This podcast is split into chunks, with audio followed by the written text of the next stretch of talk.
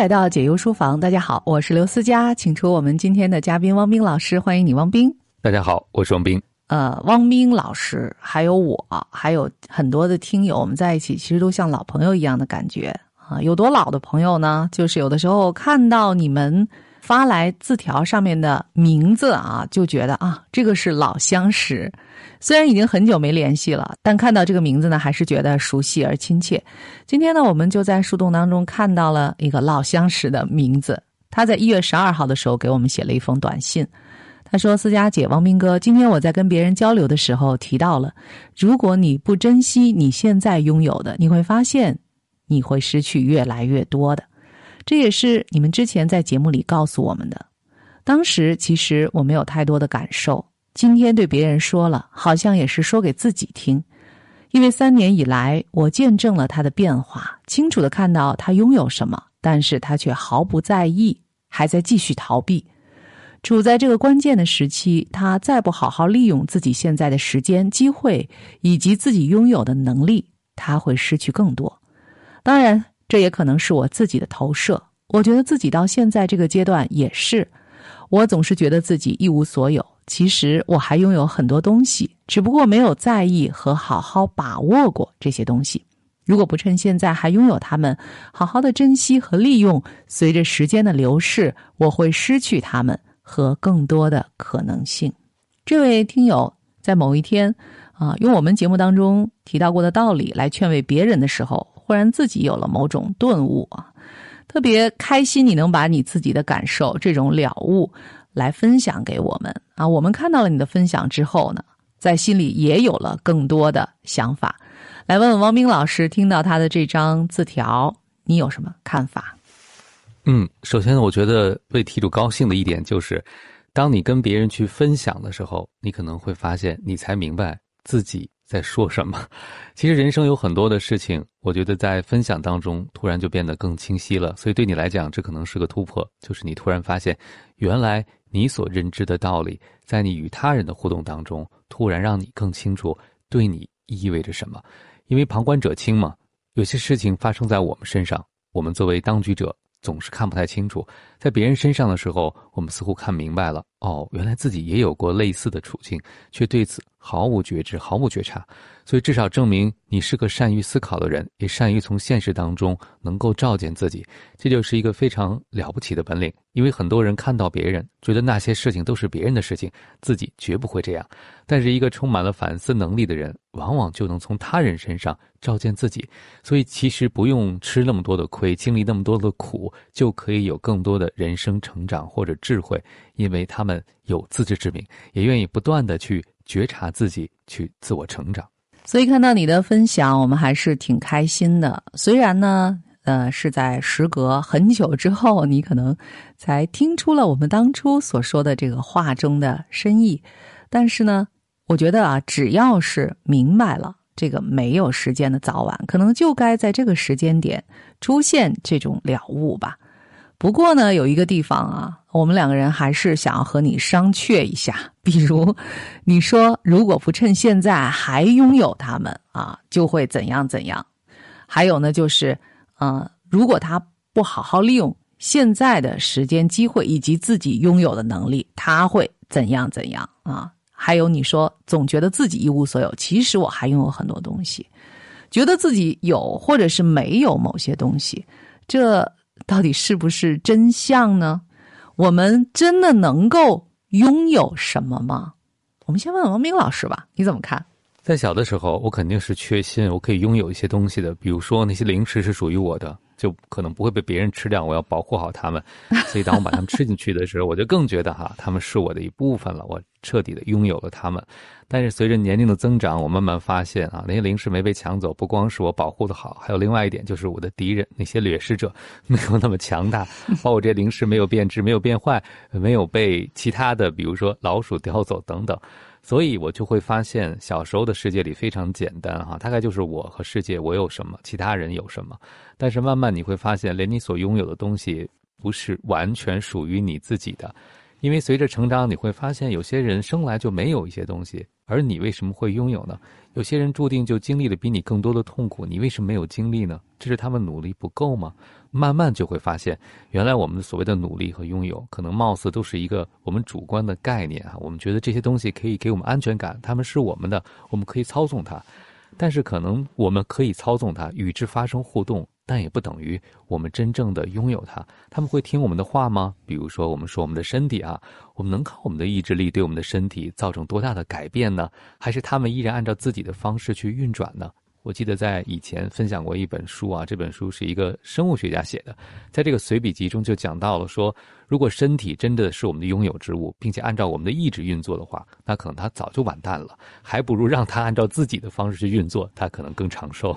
对，其实最近呢，有一个城市一直是处于大家关注的焦点当中，它在热搜榜上啊，就是在汉唐。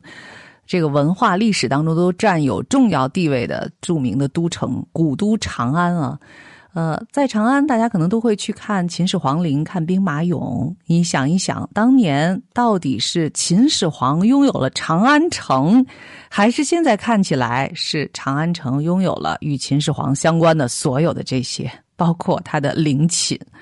所以这是很有趣的东西啊，就是在当时看起来啊是如此。孔武有力，又是如此强悍啊！而甚至是残暴的秦始皇，他真的拥有了什么吗？所以今天呢，也要分享给你书中的内容。这本书呢，就是别想太多了。其中有一节，不要想这是我的东西。中学第一次接触到英语，我的变革形式，我被。Mine，也就是我的这个词惊到了，只要一个词就可以表示我的东西。当时感觉有点不可思议。在中学时，我想要的东西像山一样多，对于没有的东西，想着无论如何都要得到。当时有一种欲望，将所见所闻之物皆视为己有，当然也会面对爱而不得的痛苦。这就像为了掩饰无能的自己，想要把所有的东西变成自己的一部分。那时候我最想要的东西是什么呢？我首先想到的是名字。长辈给我们起的名字是对我们人生的期望。在日本，有人为了不让别人知道自己的真名，存在一种隐名文化。拥有自己的真名就是我想要的东西。父母给我们起的名字与我们自己的意志无关，也许是。他们把想要的东西寄托在我们身上，那是父母想要的，不是我们想要的。在成长过程中，我们希望将很多东西贴上标签，变成我的东西，并且越贴越多。不仅仅是物品，就连知识、技术、财产、地位、名誉以及与人的关系等，都想通过变成自己的东西来强大自己。此外，那些还没贴上的东西，看上去漂亮、坚韧、精彩的东西，也想通过不断贴标签。来变成自己的，一旦别人贴的东西与自己贴的东西一样，自己就会不高兴。我们何不放弃这些外在的东西呢？放弃外在的标签，通过强化内在，让自己变得强大。在拥有名字之前，有一个完全属于我的东西，那就是生命，无需任何修饰的宝贵生命，是我们最早获得的东西。不过，在我看来，连生命都不算是我的东西，而是上天赐予的。因此，舍弃我的东西这个意识，生活就会轻松许多。这段话不知道送给我们题主啊，以今天他的这种智慧，是不是马上就能够明白我们送上的这个祝福的深意呢？汪明老师觉得呢？嗯，当题主说到自己已经顿悟了，我们在节目里不断的跟大家重复的，意识到你在生命当中，在这个当下还拥有什么。当他明白了这件事情的时候，我们突然送给他书中的内容，告诉他，不要想这是我的东西。我不知道对题主来讲会不会造成混乱啊？我们是觉得你已经准备好了迎接这个新的消息，其实这个新的消息一点都不新鲜，在生活当中无处不见他的身影。我们真正能拥有什么呢？作者最后说的这句话，我觉得特别的高级。他就说：“哎呀，我觉得连生命都不算是我的东西，都是上天赐予的。确实没有人能够精准的预测我们的生命什么时候会被给我们的人再次拿走。所以，当我们能够知道这件事情的时候，一开始可能是一个非常大的哀伤，就是哎呀，我费了半天积攒的所有的东西，原来都不是我的。但是最后，可能就像作者所说的，舍弃了我的东西这个意识，生活反而变轻松了。这有点像什么呢？我想起了在我小的时候，有一种掌机啊，俄罗斯方块，它只能玩俄罗斯方块。那人生是不是就像这个玩俄罗斯方块一样？你不知道上天给你的下一块拼图是个什么形状，你能做到的呢？就是如何使用这个形状，进而玩这个消除类的游戏都是这样啊。通过把这个形状转换它的角度，进而嵌入现在的状况当中。所以可能人生就是你也不知道下一个方块是什么，所有被垒好的方块都马上消失了。所以我们都是在每个瞬间和这个当下迎面相撞的。这个时候就不要想拥有和没拥有什么。当我们这位题主在信中说到，如果我们不再好好利用自己现在的时间和机会，会失去更多的时候，我觉得这是现在大部分人处理人生的一种方式，就是把资源用在认为重要的事情上。我觉得从实际生活当中，这个完全没有问题。但是如果能像作者说的哈，我们再往上站一层，看到实际上也无所谓，我们拥有什么，只不过在这个当下能够享受当下的时光。不光是使用，而是能够全然的活在这个当下，充分的展现在这个当下的你自己的状态的话，而不是简单的把一些资源做腾挪或者资源变现，可能才是充分的享受生命，也就是充分享受人生的方式。嗯，我们最近呢，在这个防疫的过程当中啊，学到了一个新词啊，就是时空，有的时候是时空交汇等等。其实呢，在我们的生活当中，在我们在不断的增长的智慧当中，应该也有这么一个关于时空的认知。如果你能觉知到有一些人事物和你出现在同一时空当中，这个时候带给你的感受，我觉得这样的生命就足够充实和美好了。和你出现在同一时空，这并不代表你就拥有了他们。就像刚才汪冰老师打的这个比方一样，就小时候。这零食和它出现在同一时空当中啊，实际上呢，也把这看成是一种机缘啊，把所有的我们自己能够感受到的这些美味和其他的美好的一切啊，当做我们和这个世界发生的一种交互。我觉得这个就已经是非常棒的了。千万不要误以为自己拥有什么，或自己铁定拥有什么，这样我觉得会生活的更自如，也会更轻盈。接下来再给你分享一节，嫉妒是因为现在的自己不幸福。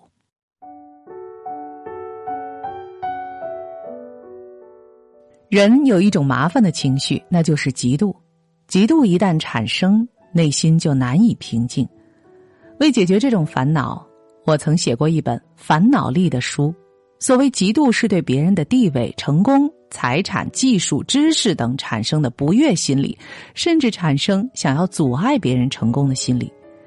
引起嫉妒的主要原因是比较，自己对拥有的原本已经知足，但与别人相比，内心就产生了痛苦。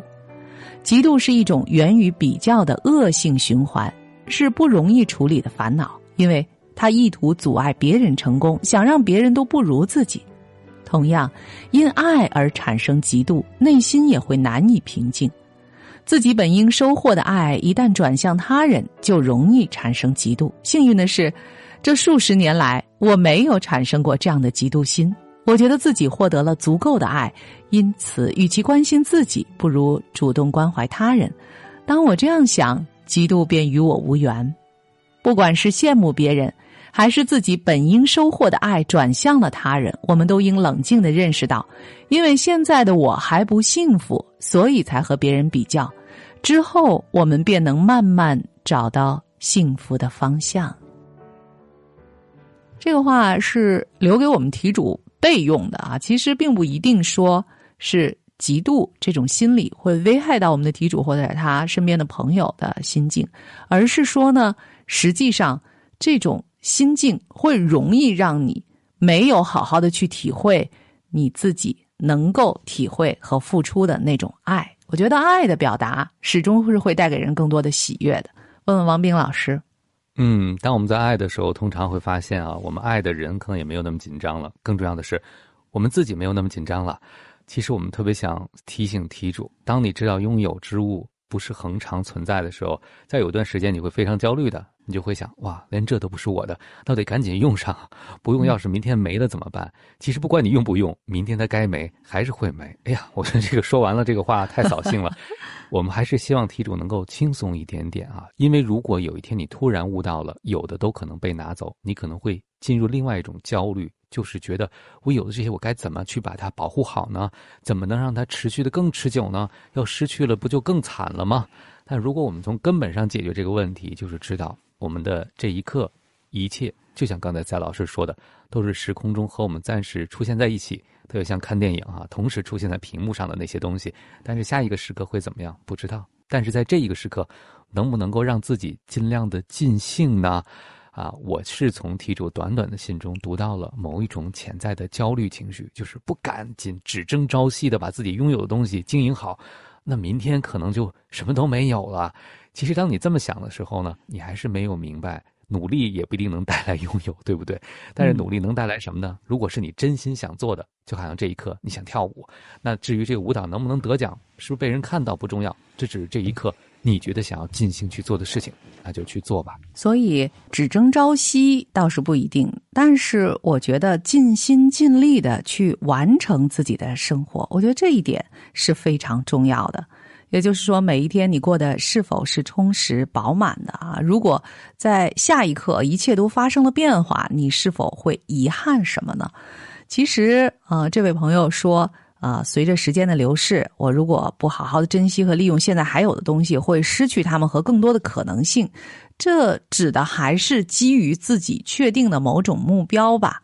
如果呢，你是真正的徜徉在这整个的宇宙和你生命的长河当中，我觉得所谓的可能性并不会随着时间的流逝而减少，因为世界上。世间万物之间的他们的这种交互，他们之间所发生的这些互动故事，始终是充满着无限的可能性的。但是，如果你为自己设定了某一个目标的话，那生活就会变得紧张的多了。你会在想啊，如果你是要小河的话，那么下一个目标是哪？千万不能偏航。我是否就不能够好好的享受沿途的风景，而始终关心自己能不能在确定的时间到达确定的地点？但关于人生到底什么是确定的，这还需要我们再说一遍吗？其实我们所知道的确定的终点只有一个，对不对？所以何必着急呢？啊，早晚每一个人都会抵达那里的。更多的去享受你的生命旅程，我想这才是我们。对于赐予我们生命的啊，这个造化自然，包括养育我们的这个家庭，可能是一个最大的、最好的一种报答和回馈吧，也是我们善待自己生命的最好的方法吧，就是活成独一无二的自己。王明老师觉得呢？关于活出独一无二的自己，我觉得这是对抗死亡焦虑的最有效的方式。就是当你充分活出自己的时候，通常你不会想到。死这件事情，因为在那一刻你就觉得满足了。我特别希望我们的题主不光意识到自己此刻拥有什么，还能沉浸在自己拥有之物当中，也就是不去想自己有什么，只是体验其中。像刚才大家所说到的，全心全意的活在这个当下，这个当下就是你唯一拥有的东西。刚才我们分享了一位朋友在一月十二号给我们投放的一张小纸条，这是一个老朋友了，他讲了在这三年以来。在我们的节目的陪伴之下啊，他内心发生的变化，同时他也见证了他的一个朋友生活当中的变化。由此呢，他劝他的朋友珍惜现在所拥有的。但是呢，我们却觉得，虽然他说的这个道理是对的啊，但是他的举的这个证据似乎有一点问题。他说：“否则你会发现你失去的越来越多。”嗯，否则，其实我们人从出生以后一直在失去，对不对？我们真的曾经拥有过什么吗？但是如果这么说的话，很多人可能会觉得那是一件非常悲伤的事情。但这种悲伤，我们追究它的原因又是因为什么呢？在我看来，可能这些朋友就会觉得拥有的越多才是越好的，是不是？但这是真相吗？问问王冰老师。其实人在什么时候会觉得忧伤呢？有一种时刻，就是看自己的银行账户啊，看这个数字和自己想的有出入，不够多的时候。可是真正活在每一天，我们足够自己的吃喝用度的时候，我们会想到钱吗？其实不太会。所以你会发现，人在跳戏的时候是最容易计较自己拥有的多还是拥有的少。但是，当我们能够全然的和某一件事情建立某种关系，不管是爱一个人还是爱一个物品，哪怕是你坐在长椅上爱上日落这一番景象的时候，你不再会去想你拥有的多和少。所以，我想倒过来哈，当一个人总在想到。拥有的东西会没有，或者说拥有的多和少的时候，往往他没有一刻是真正体验其中的。所以倒过来讲，如果他不能够真正的体验他拥有的东西，那有再多，是不是也等于是没有呢？然而，假若你知道没有一天是白白度过的，那整个生命的面貌在你看来就会全然不同。没有一天是白白度过的，这也是《别想太多了》这本书其中的一节。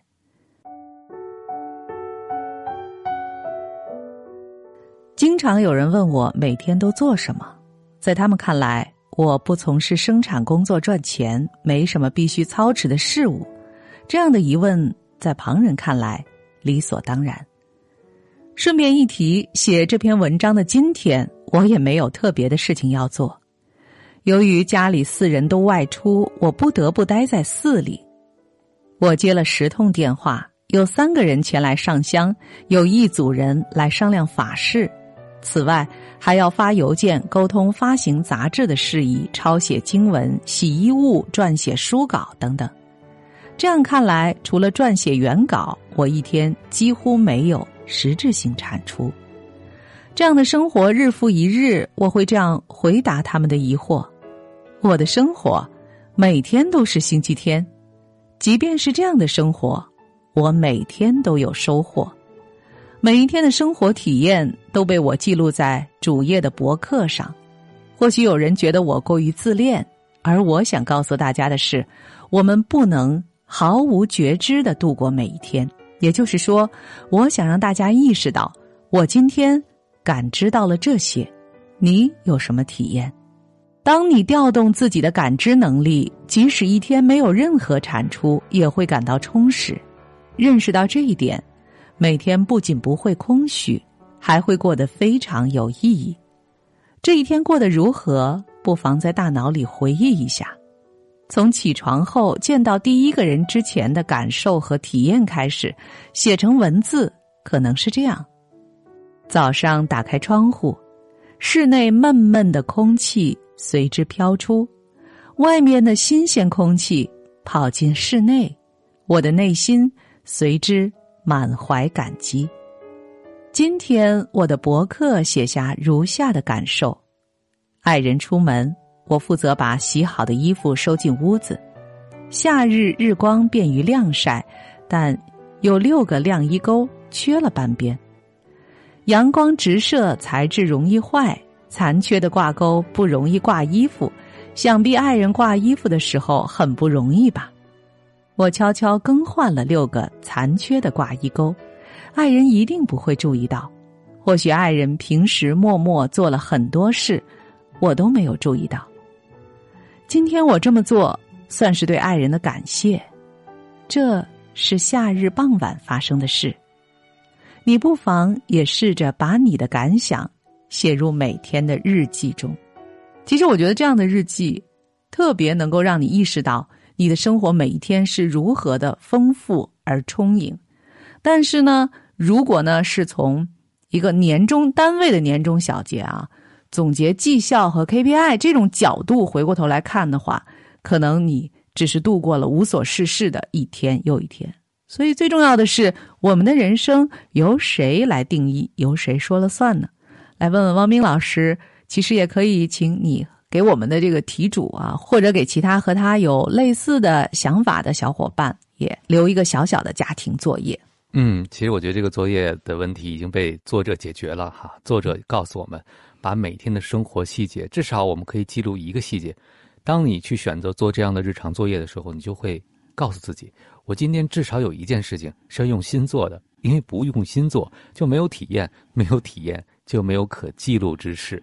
当思佳读到作者写的生活的细节的时候，我想起了网络上最近大家经常说的一句话：“你这人戏真多哈！”就说这个人能在平凡的生活中造出很多戏剧化的东西。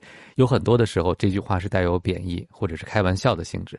但我觉得戏真多的人真的很赚，因为我们常说一句话哈：“人生如戏。”既然我们什么都拥有不了，我们能够拥有的就是体验本身。从这点上来说，能够在平凡的生活当中感受到更深的戏剧感的、更多冲突的、更多细节的人，那绝对是赚到了。但是反过来讲，我觉得就像刚才蔡老师说的，这个社会已经觉得体验是没有价值了，因为你的体验是属于你自己的，你自己说了不算呢，可能老板、客户说了才算。但是生活可能一直都存在不止一个维度吧。也许作为公司里的职场人，我们是需要在某些维度上符合社会对我们的要求。但是从内心作为一个生命体，回到被社会化之前的我们的自己纯粹的生命体验来讲，我们自己绝对是说了算的。所以你重视不重视自己的体验，不是别人来决定的，是你自己来决定的。那我记得在以前做节目的时候，思雅老师也经常告诉那些，哎呀，觉得今天又过了一天，一事无成，是不是？在今天作者的文字当中，这个观点再次得到了验证。所以不可能有一事无成的一天，只有那种一事也记不住的一天。所以每天当你生活的时候，你没有没有意识到自己正在生活？我觉得这一点核心是非常重要的。这当然是取决于你是不是一个充满生命力的人。如果你感觉现在自己的生命力不足的话，不妨去和大自然连接，去为自己充充电吧。这里是解忧书房，感谢汪斌，感谢各位的收听和陪伴，我是刘思佳。接下来是好书慢读，我们一会儿再见。解忧书房，听见万物，疗愈忧伤。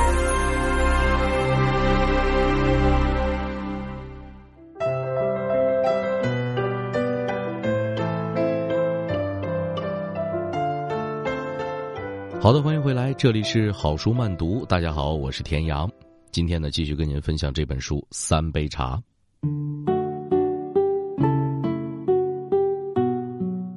秋天时，阿斯兰和村里其他的男孩轮流驾着六头气喘吁吁的牦牛，原地绕圈儿，让他们的重蹄帮刚收割的麦穗脱壳。漫长寒冷的冬天。他会尽可能的拿进炉火，跟他们五个兄弟、三个姐妹以及家里的牲畜们争抢最暖和的位置。这就是生活，胡西埃河谷每个孩子原本注定的生活。但阿斯兰的父亲狗罗瓦阿里，胡西埃的村长，对阿斯兰这个家里最聪明的孩子另有打算。晚春时分，最可怕的天气已经过去了。史约克河依旧带着佣兵湍急的奔流。狗罗瓦阿里在第一道曙光出现前叫醒儿子，要他准备离开村子。阿斯兰听不懂父亲的意思，当看到父亲把他的行李都打好包，又在里面放了一块硬邦邦的羊乳酪丘尔帕时，他忍不住嚎啕大哭。按照常规的规矩，他不能询问原因，但阿斯兰还是忍不住开了口。为什么只要我离开？他转头看着母亲，想寻求支持，但在昏暗的油灯下，母亲竟然在哭泣。你要去上学。阿斯兰跟着父亲走了两天下山的路，和胡谢埃别的男孩一样，阿斯兰经常在狭窄的山路间漫游。光滑岩壁上那些狭窄的山路，就像攀在石墙上的常春藤。山下的土地是沙质的。而且没有冰雪，他从来没有离家这么远过。他所熟悉的世界的核心，巨大的马夏布洛姆峰，在身后渐渐退去，隐没在群山之中。山路走到尽头，便是什约克河的河岸。狗罗瓦阿里用绳子把一个装着两块金币的皮带系在儿子脖子上，只要安拉愿意，到了。克布卢镇上，你就会找到一所学校，把这些金币交给管理学校的先生，支付你的学费。我什么时候可以回家？阿斯兰努力控制着颤抖的嘴唇。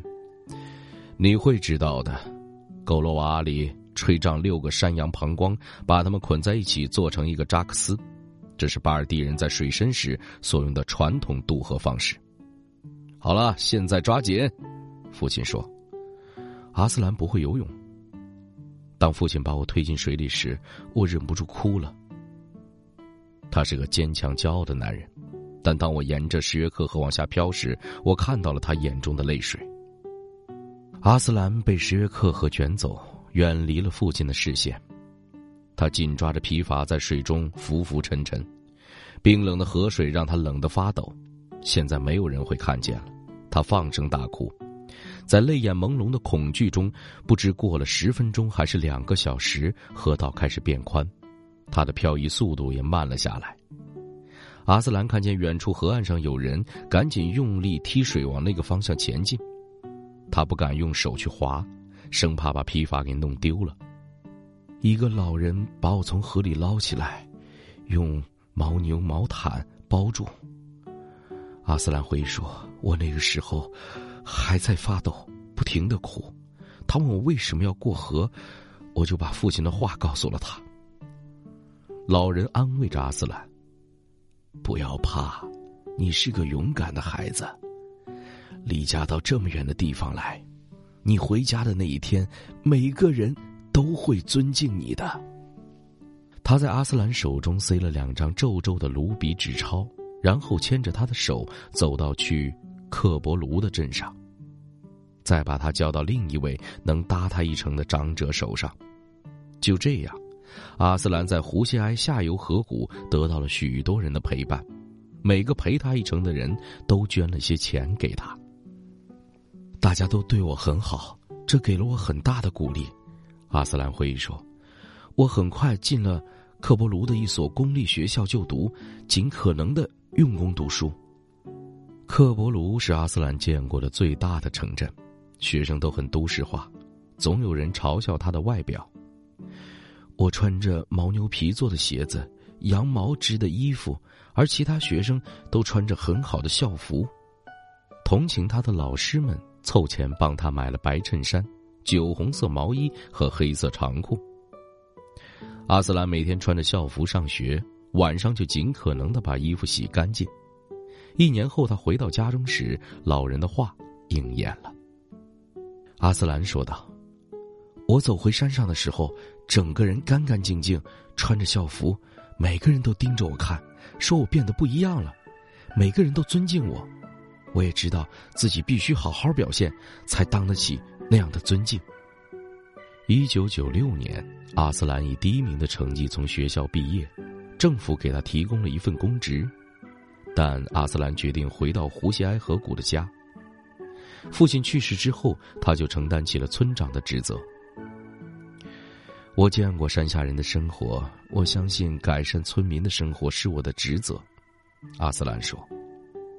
阿斯兰说服当初给他提供职位的政府官员，开辟了一条直通胡西埃河谷的道路。他不断跟政府申请经费，把一间通风良好的农舍改成小学，大约能容纳二十五名男学生。但要说服村民把孩子送来读书，却并不容易。他们宁愿让孩子到田里帮忙。阿斯兰总会在路上被村民拦住。他们低声说：“愿意送给他奶油和面粉，只要他们的儿子可以不上学。”等到阿斯兰自己的孩子已届学龄，他意识到要想让孩子们都受教育，他必须找人帮忙。我被祝福过九次，阿斯兰说：“我有五个儿子和四个女儿，女儿夏奇拉最聪明，村里没有地方让她受教育，而她年纪又太小，还不能送走。”多年来，曾有几千名登山者经过我们的村庄，但从没有人伸出援手帮助我们的孩子。后来我听说有个高大的安格瑞兹的巴尔蒂斯坦各地盖学校，而且同时欢迎男孩和女孩，我便决定去找他。一九九七年春天，阿斯兰坐了两天的吉普车来到斯卡都的印度饭店，想见摩顿森。但饭店里的人告诉他，摩顿森到布劳杜河谷去了，可能要好几个星期才会回来。我留了一封信给这个安格瑞兹，邀请他到我们的村子来。阿斯兰说：“但是我并没有收到回信。”一九九八年六月的某一天，阿斯兰在胡西埃的家中听到一位吉普车司机说：“那个安格瑞兹就在可安村，离他们只隔几个村庄的距离。”那个春天，我再度回到可安村，莫顿森说：“打算召开一个吉尔嘎，也就是大会，让大家推翻降宗帕的提议，这样我才能在那儿建学校。”江宗帕一直想盖一间属于自己的登山学校，处处排挤摩顿森的建校计划，甚至突发奇想联络了当地警察，指称摩顿森在边界地区进行情报活动。阿斯兰开着借来的吉普车抵达时，摩顿森正努力说服非要他交出护照检查的警察。阿斯兰便向他自我介绍：“我是胡西埃村的村长，已经找您一年了。”阿斯兰还记得当时说过的话：“晚上，请您一定要到胡西埃村来参加我们的茶话会。”